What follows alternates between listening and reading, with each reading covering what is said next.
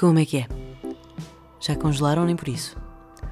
Bem-vindos ao 18 episódio do Peixes Tem Memória e hoje vamos falar sobre o Papa.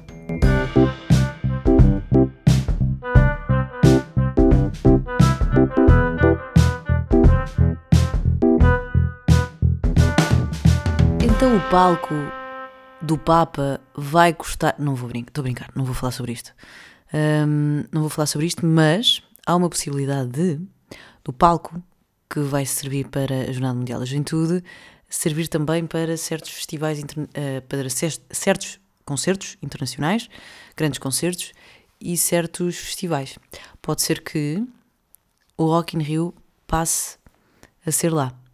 Eu li num site da Renascença, que por acaso eu cito no trabalho, uh, li, num, li num artigo, quando as pessoas dizem isso, viram sempre no TikTok, não é? Não, eu vi, li por acaso mesmo num, num artigo que estavam a ter algumas conversas informais. Eu gosto muito deste conceito porque imagino sempre os jardineiros a conversar no Parque da Bela Vista, mas não. Uh, mas ainda não se sabe se vai mesmo passar para lá ou não. Dizem que, eles dizem, que ainda não estão a existir conversas formais, portanto, logo se vê quando o Rock in Rio acontecer ou não. Mas isso significaria que ia aumentar bastante a afluência. A afluência não, mas o número de, de pessoas, de espectadores, de festivaleiros. Eu adoro Rock in Rio. Bem, que salto. Mas eu adoro Rock in Rio porque eu não sei se isto significa. Não sei se as pessoas gostam do Rock in Rio ou não. Algumas pessoas com quem eu falo gostam muito, as outras sentem que é um festival completamente indiferente.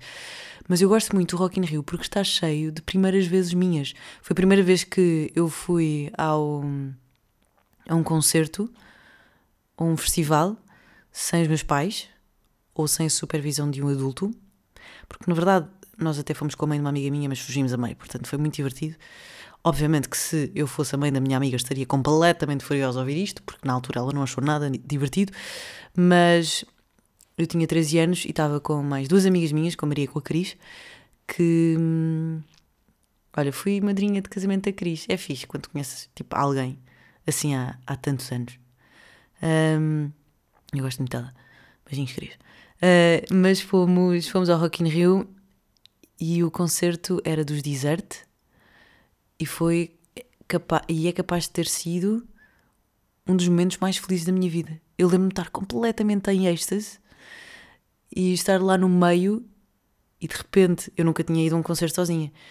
Uh, depois, às tantas, lembro-me que havia um brasileiro, porque ele tinha uma bandeira do Brasil, começa a falar connosco e pergunta-me se eu quero subir às cavalitas dele. E a minha primeira, o meu primeiro pensamento foi: uh, se a minha mãe souber disto, vai ficar muito desiludida comigo, porque eu estou a falar com estranhos. Tão linda. Um, e foi muito divertido. E por isso eu gosto muito de Rock in Rio, porque para além de ter sido o meu primeiro uh, festival e concerto sem uma supervisão do, de um adulto. Um, eu aos 18, 19 anos participei num casting, depois do primeiro ano da faculdade, que era para ser eh, repórter do Rock in Rio no Brasil. E o casting era da RFM. E eu com 19 anos, sem nunca ter pegado no microfone, cheguei à final. Que foi completamente aleatório. Eu estava tipo, eu nem sei o que é que eu estou a fazer. Eu sou tão pequenina.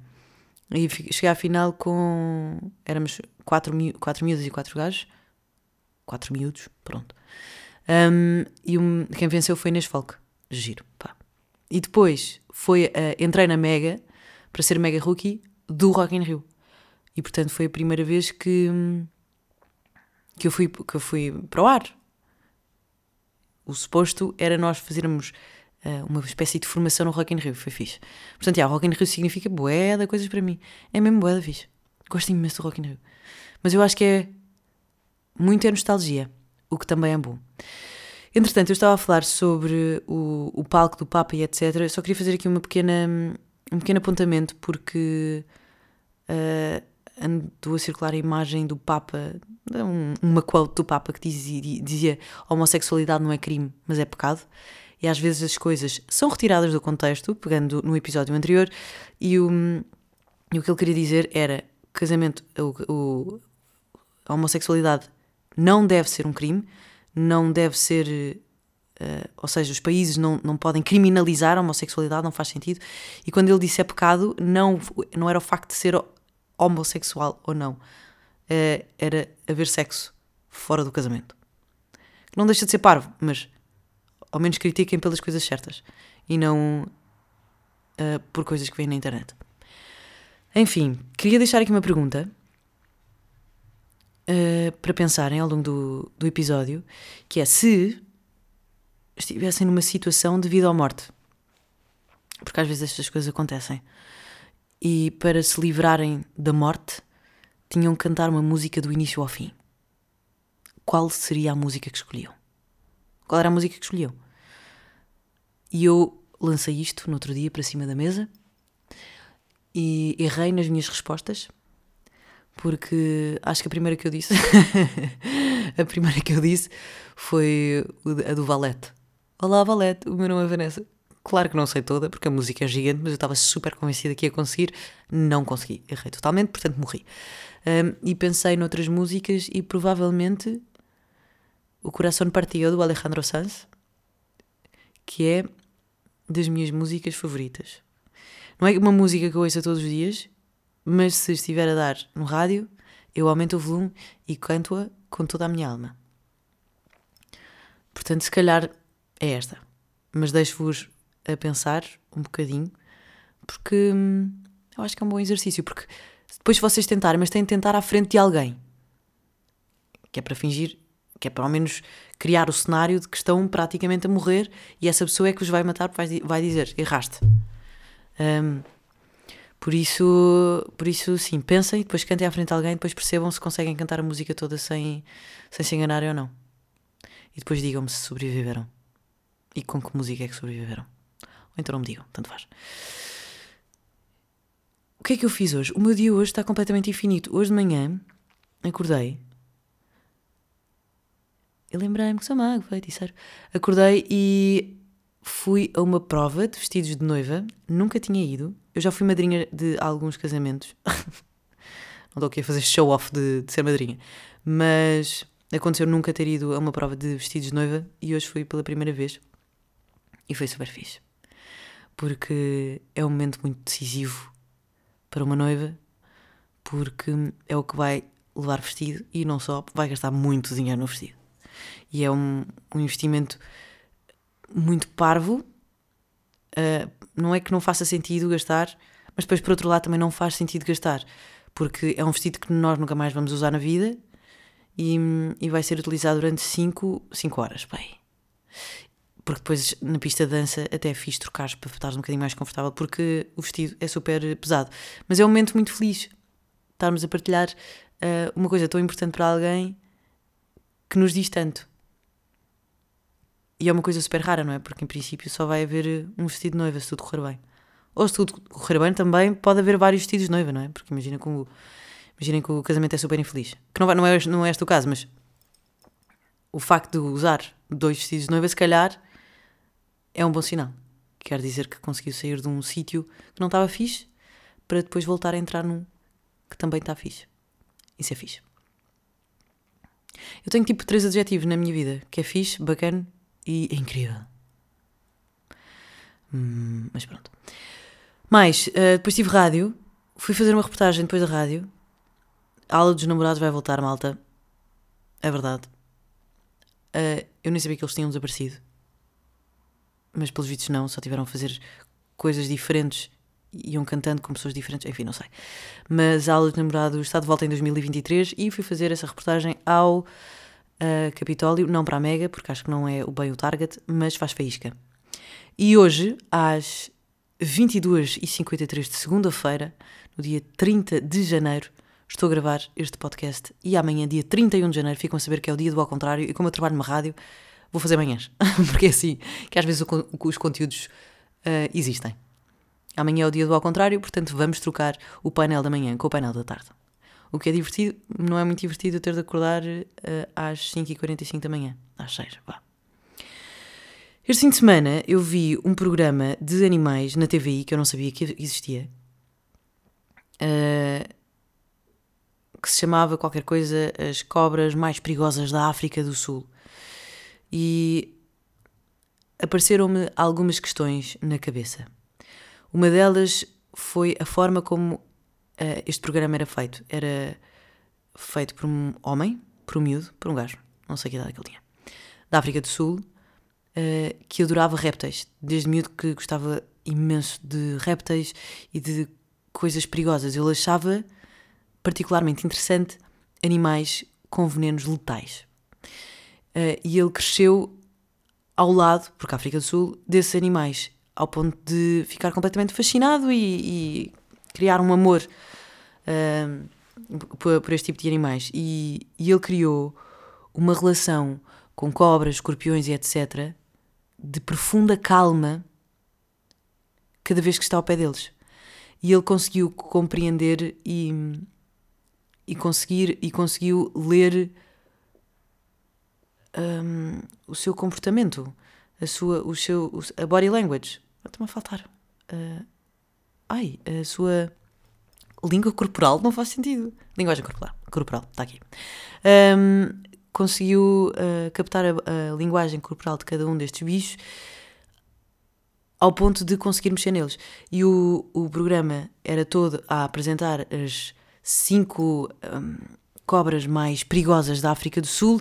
Portanto, ele agarrou na, numa cobra capelo, numa biuta, acho que é assim o nome, uh, numa víbora, que são aquelas muito más, muito grandes. Isso, isto, alta, cobras altamente venenosas. Mas o que me fez questionar foi se era uh, ético ele agarrar nos bichos. Porque ele estava a apresentar as cobras, ele ia à procura delas, levantava pedras e não sei o que mais, e às tantas, quando encontrava uma cobra, agarrava. Claro que as cobras o queriam atacar, porque do nada, pá, ele agarrava-as sempre pela cauda e prendia-as. Portanto, elas estavam tipo muito bem no caminho delas e ele agarrava na cauda e ele ficava tipo, bro, eu só quero andar, baza daqui.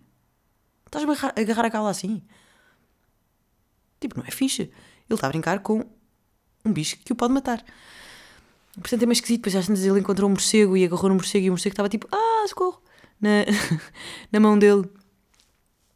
E, sei lá, tentar mordê-lo. Ele estava tipo, ah, não me mordas. Meio que interfere com. com o habitat, não com o habitat não, mas interfere com, com a, a sua. sei lá, a sua vivência no, no meio ambiente. Um, já falei imenso hoje, desculpem. Acho que as palavras todas hoje, mas não faz mal. Nós estamos juntos e eu vou conseguir uh, contar esta história. Uh, pronto, e isto levantou-me esta questão ética. Será que faz sentido, mesmo que, que seja uma pessoa que respeite, que compreende, que um, sabe até onde é que pode ir, faz sentido estar a agarrar nos bichos que estão só a viver a vida deles? Mas depois ele também pega num ponto super interessante. Ele, ele quer mostrar que aquelas cobras, para além de terem um grande poder, porque naquele momento ele tinha o, as cobras tinham o poder de o matar, simplesmente, só com uma, uma, uma mordida, ou uma mordidela. Um, tipo, lá por elas terem esse poder não quer dizer que o vão fazer. Eles, elas só fazem isso quando têm fome ou quando se sentem atacadas. Portanto, ele ao pé das cobras mantinha sempre um ritmo cardíaco muito baixo, muito calmo, muito tranquilo, uh, não mostrava qualquer tipo de rivalidade, de ameaça perante as cobras. Um, Pá, e às tantas dava-lhe vestir. Achava, pá, eu achei aquilo delicioso. Tipo, a cobra estava toda lixada, porque estava um pé e uma mão enorme a agarrá-la. Um, e às tantas ele dizia, vá, calma, não sei o que, dava-lhe festinhas, tipo cão. E às tantas, acho que foi a, a cascavel. A cascavel não, a cobra capelo, que são umas que têm assim umas orelhas, que quando vão atacar abrem assim.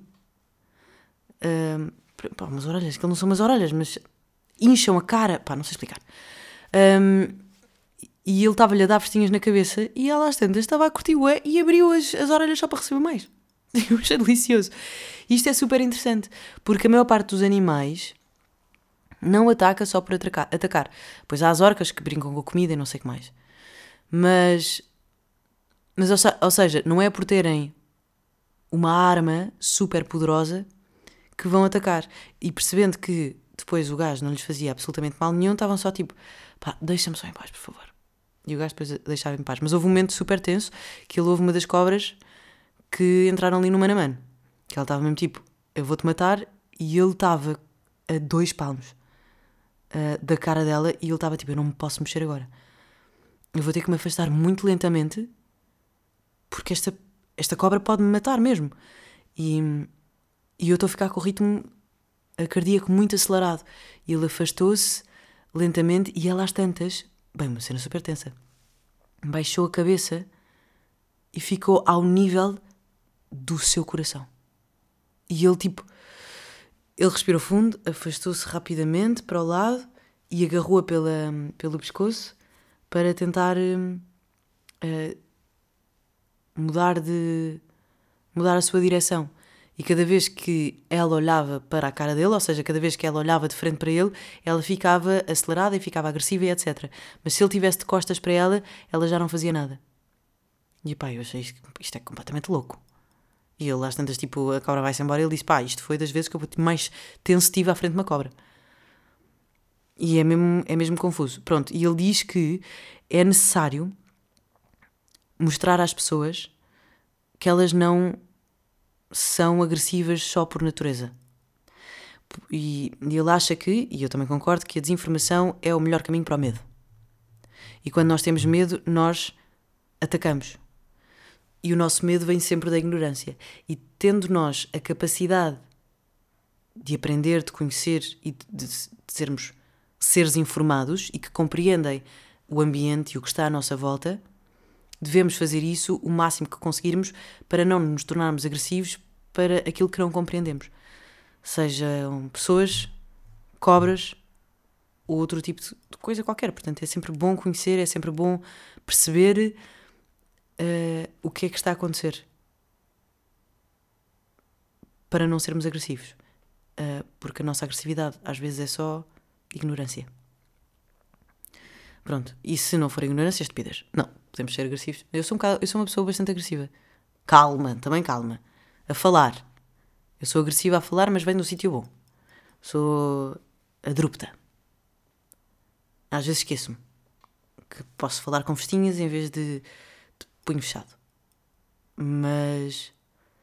Mas está tudo bem. Porque eu acho que quando eu falo. O problema é quando eu falo com pessoas uh, que não estão habituadas ou seja, que não percebem de onde é que, de onde é que vem a minha agressividade. Porque não é uma. Eu não, eu não chamo nomes a ninguém, mas sou. sou às vezes sou, sou agressiva a falar, sou rija, não é rija, não é, é porque eu não sou má naquilo que eu digo. A forma como as palavras saem da minha boca é que são agressivas. São ásperas, não. Bem, sou agressiva só. É tipo, em vez de ser eh, um círculo, é um quadrado não me sei explicar melhor. Enfim, estou a perder-me totalmente. Não é sobre mim, é sobre as cobras. Uh, portanto, fica aqui esta dica. Quando virem uma cobra, afastem-se só. Tentem não pisar, porque se pisarem ela vai morder. Mas nem todas as cobras são venenosas. Portanto, também não têm de ter assim tanto medo. Acho eu, não sei. Eu não percebo muito cobras. Outra coisa que. Bem, eu, bem, eu já me contradei já me contradisse tantas vezes. Pai, o que é que eu ia dizer agora? Já me contradisse tantas vezes neste, nestes últimos 5 minutos, que estupidez.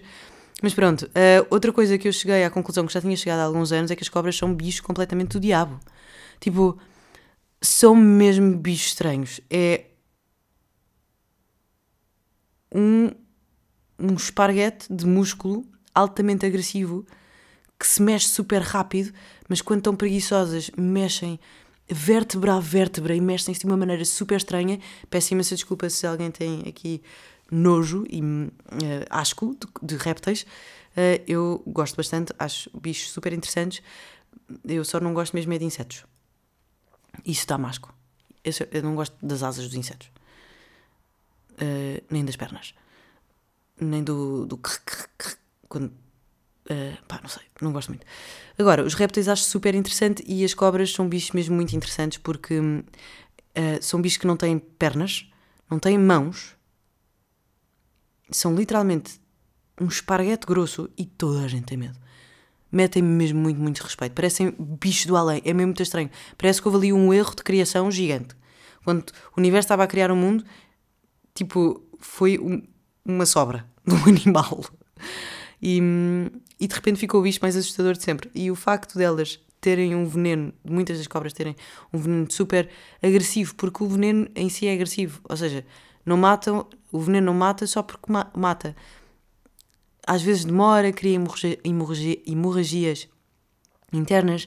Um, há, há uns que paralisam.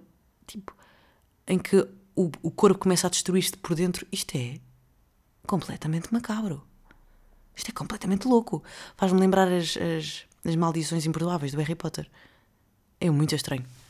Mas, mas pronto, e há uns anos eu lembro-me da minha irmã me ter enviado um vídeo. Pá, e eu fiquei a, a, a ver aquilo. Tipo, eu estava a ver um filme de terror. Eram duas cobras à luta. E às tantas, uma cobra começa a engolir a outra. E a outra não desistiu até estar toda dentro dela. Então estavam as duas à luta e enquanto a outra, enquanto, enquanto a, a cobra era engolida, com a cauda tentava sufocar a cobra que a estava a comer. Que visto além. Mas são bichos fixes. E eu adorava ter, hum, ter assim uma interação mais próxima com cobras, de compreender um bocadinho mais, perceber. Eu percebo o fascínio, eu percebo as pessoas que têm cobras, eu percebo o fascínio. Acho um bocado esquisito ter uma cobra em casa, sinceramente. Uh, são bichos, digo eu, solitários. Acho eu, sim.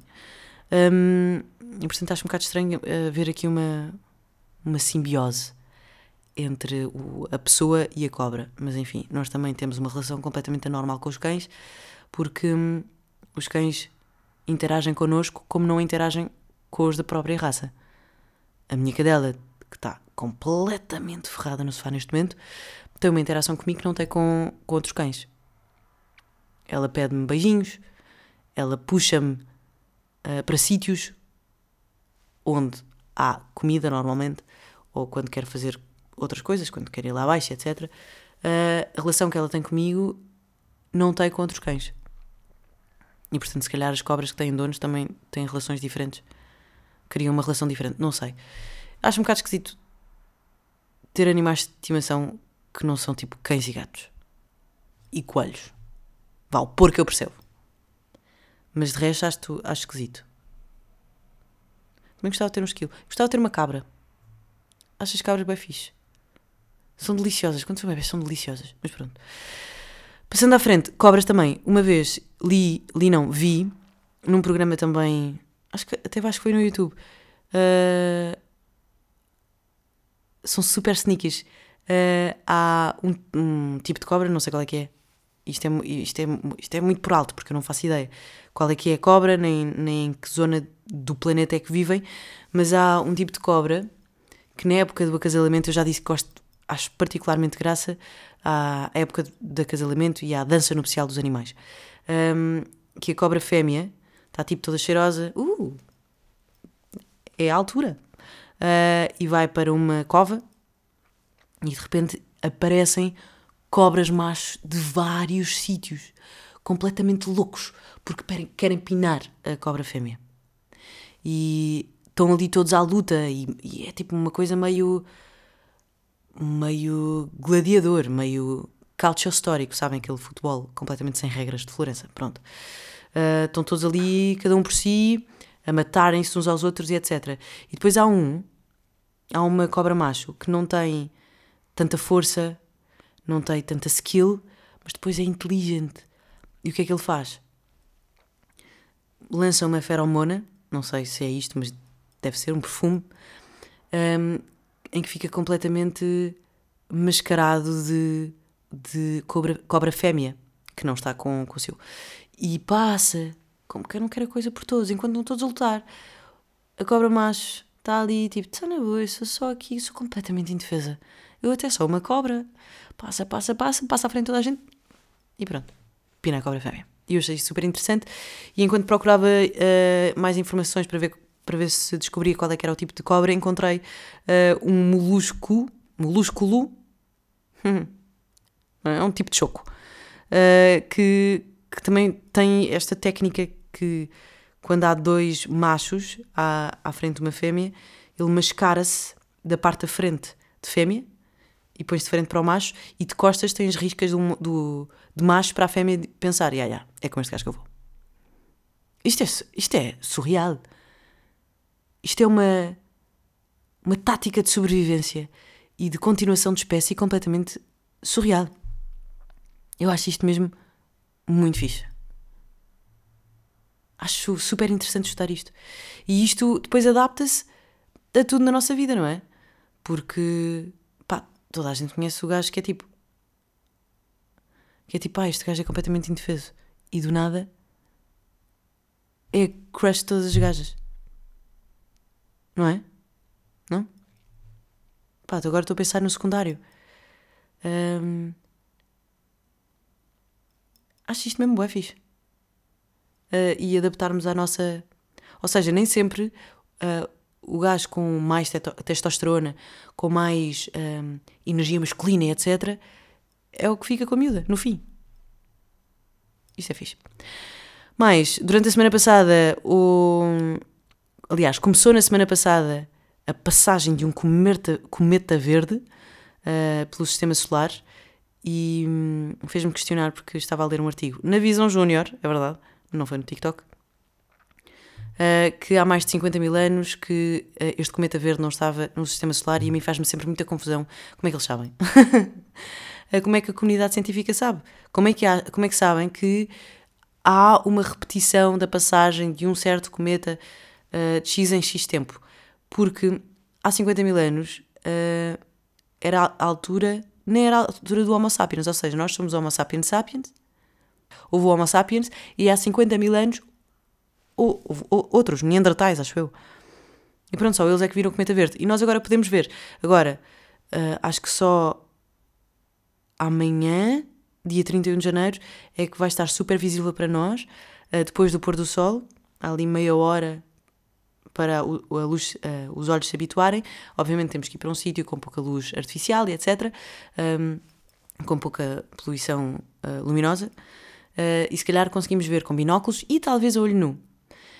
Depois, no dia seguinte, é quando o cometa está mais próximo da nossa órbita, só que, hum, pá, isto é completamente nerd, passa ao pé de uma constelação que é a constelação da girafa, que não tem uh, luzes muito, uh, estrelas muito brilhantes, portanto nós não vamos conseguir ver. E depois, dia 6 de fevereiro, volta a estar super visível. O problema é que só, nós, só, só vamos conseguir ver se a luz verde se mantiver. Se a luz, se o rabo do cometa já estiver apagado, já não conseguimos ver.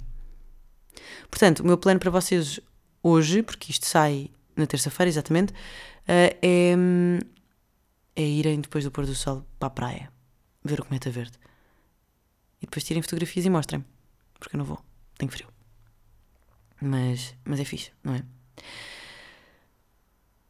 Pronto, e acho que é tudo o que eu tenho a dizer. Tenho a dizer coisas boas da semana. Uma música do António Zambujo e eu só cheguei lá agora. A música já tem um ano, chama-se Lot B. Pai, a música é tão linda. Tão linda. Eu conheci na passagem de ano, um amigo meu que teve cá na passagem de ano cantou esta música à guitarra e eu achei completamente linda. E depois voltámos a cantá-la muito na semana passada e, e agora estou completamente viciada. A música é linda, é um poema lindo, é uma música de desamor, mas depois no fim ele acaba a música com uma frase que não acaba. Ou seja, ele vai cantar, ele anda a cantar uma música para uma miúda e anda à procura da miúda, a miúda não aparece. Mas depois aparece a vizinha e diz: Olha, canta essa canção para mim. E ele no fim diz: Foi então assim. E eu questiono-me: Foi então assim que quê? Que ficaste com a vizinha ou continuaste a cantar por aí de coração partido? Está em aberto. Tirem vocês as vossas próprias conclusões. Já pus a, a, música nos peixes, se calhar já conhecem. Se não conhecerem, vão ficar completamente apaixonados porque a música é linda de morrer. Entretanto, por falar em paixões e etc., vi, agora sim, num TikTok, um TikTok, uh, de uma miúda que dizia que achava que os homens só casavam com a pessoa com quem estavam quando se sentiu pronto a casar. Ou seja, não havia bem uma obrigação de alma gêmea, embora esse conceito seja é, completamente uh, falso para mim, porque imagina, só, só haver uma alma gêmea, meu Deus. Pode haver muitas, um, mas não era propriamente pela pessoa que, que tinham ao lado, mas sim pela sua uh, fase da vida em que estavam ou não prontos a casar. Depois havia uma, uma, outra, uma miúda que respondia esse TikTok, dizia exatamente a mesma coisa, e isso fez-me questionar se nós também não somos assim, se não somos todos assim. Se calhar nós ficámos completamente apaixonados uh, quando éramos miúdos por alguém um, e nunca vamos sentir da mesma maneira que sentimos nessa altura. E só agora, quando estamos prontos para casar, é que olhamos para a pessoa que está ao nosso lado como uma equipa e não como paixão louca do entardente. Não sei, digo eu. Até porque isso não é saudável. Uh, mas pronto, fica aqui a questão. No ar. Pronto. Outra coisa. Outra música que saiu esta semana foi do Slow J. Where You At? A música é muito fixe, fez uma coisa muito fixe, simbiose artística, que é uma coisa que eu amo, porque se funciona nos animais e na sobrevivência no planeta Terra, claro que quando passamos para a arte, obviamente que funciona, quando dois artistas de áreas diferentes se juntam para fazer uma coisa bonita.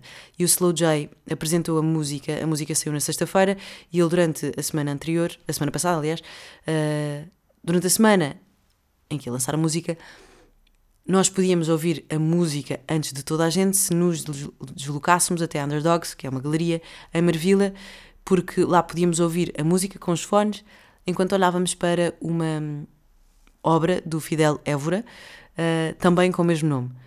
E é muito fixe a forma como dois artistas que não têm, não estão na mesma área, conseguem promover o trabalho um do outro de uma forma completamente orgânica.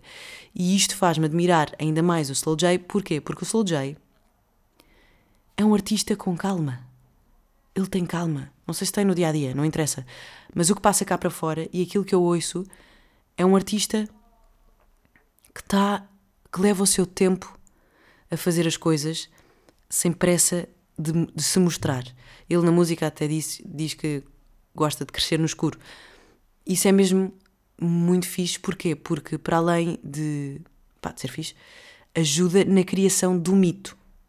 Porque de facto o Slow J é um belo artista com uma bela música, faz música diferente nós ouvimos o grito do Slow J e nós sabemos que é dele. Esta música agora até tem. O grito lá no meio é igual a outra música. Pá, qual é que é? Espera aí. É no teu eternamente em que ele diz Vivemos separados, portanto. Que é. pá, é, é o mesmo grito. Olá, linda. Tá boa? Olá. Vai para a caminha, vai. Vai para a caminha, estavas tão bem tão quietinha, ainda não está a acabar. Foi de facto para a caminha. Um, e o que é que eu estava a dizer? Olha, já não me lembro. Temos um cão a dar sete voltas na cama neste momento. Fazer o seu ninho.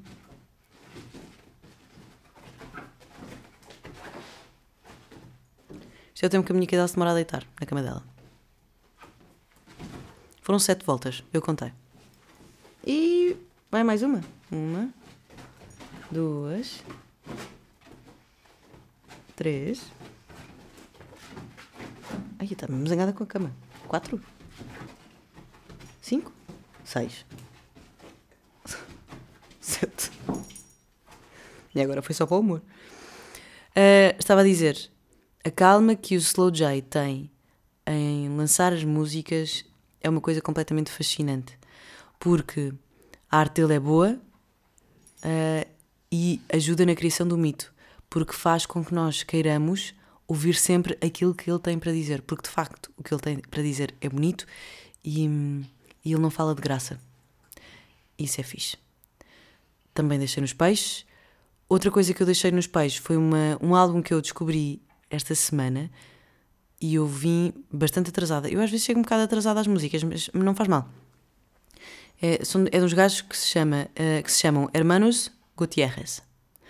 Uh, e o álbum chama-se Oi Como Ayer e é de 2019 e são dois irmãos guitarristas. E o álbum é só, é só guitarra, mas é tão bom. É tão bom. Eu fiz um, um passeio com a Japa ouvir o álbum inteiro. Pá, que sons! São, é, é música de, de viagem, é música de pensar é música para ler, é música para fazer imensas coisas. Um, e depois eles foram. Isto chateou-me ter chegado um bocadinho atrasada, porque eles estrearam-se o ano passado em Portugal nos maus, nos maus Hábitos, no Porto. E eu pensei, pá, que grande. Pá, isto deve ser incrível ao vivo. Mas, mas, já. Yeah, uh, só descobri quatro meses depois. Portanto, já yeah, está-se bem. Para a próxima. Agora já sei, agora já reconheço, e se vocês não conheciam, agora ficam a conhecer também, e depois vamos todos juntos. Este que eu tenho para vocês. Um, espero que estejam bem. Uh, amanhã vou acordar com muito sono, porque vou acordar mais ou menos daqui a 5 horas e meia. Não, está-se bem, 6 horas, está-se bem. Uh, espero que estejam bem. Uh, não se esqueçam de ver ou de tentar encontrar o cometa verde no espaço. Não se esqueçam que as cobras são um animal com muito poder, mas só o utilizam quando tem mesmo, mesmo de ser. Não se esqueçam que a simbiose é extremamente importante para a nossa sobrevivência, seja profissional, física, pessoal ou até emocional. Ah, coisas importantes. Qual é que é a música que vocês cantariam do início ao fim, sem se enganar para não morrerem. Eu cantaria os parabéns. Ganhei.